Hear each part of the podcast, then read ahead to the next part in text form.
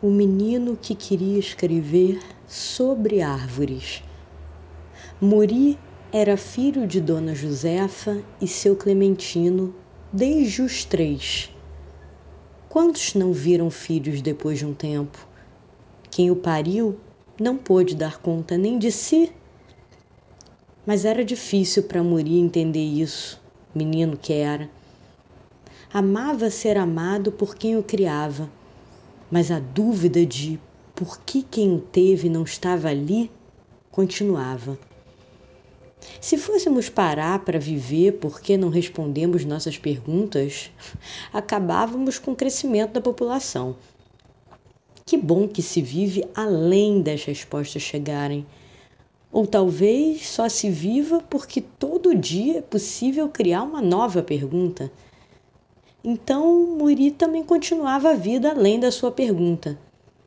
Muri era um menino negro e seus pais de criação brancos. Na palheta de cores, o menino foi criado em meio a muito verde. Seu pai jardineiro, sua mãe cozinheira de mão cheia de uma comunidade agrícola. Sabiam da loucura de sua mãe biológica que pariu e seguiu falando sozinha pelas estradas. Mas pouparam Muri dizendo que ela se foi por um problema de saúde.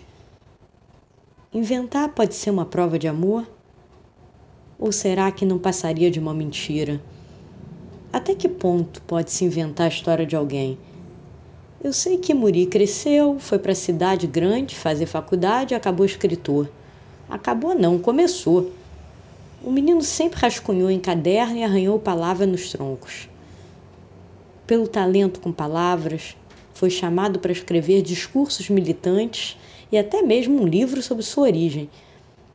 Daria conta, mas na alma, Muri queria escrever sobre árvores que plantou. Será que trairia sua origem se nesse momento não escrevesse sobre sua árvore genealógica? Seria pecado querer escrever sobre as árvores cujo punhado de terra passou pelas suas mãos? Qual árvore escolher? A que plantou ou a dos genes que alguém plantou. Muri tomou sua decisão quando percebeu que toda a árvore era marrom e verde. escrevendo sobre tudo que passou nos seus dedos, cada semente, cada punhado de terra, cada esperar do tempo da árvore que plantou, tocaria muito mais as pessoas. Queria tocar pessoas.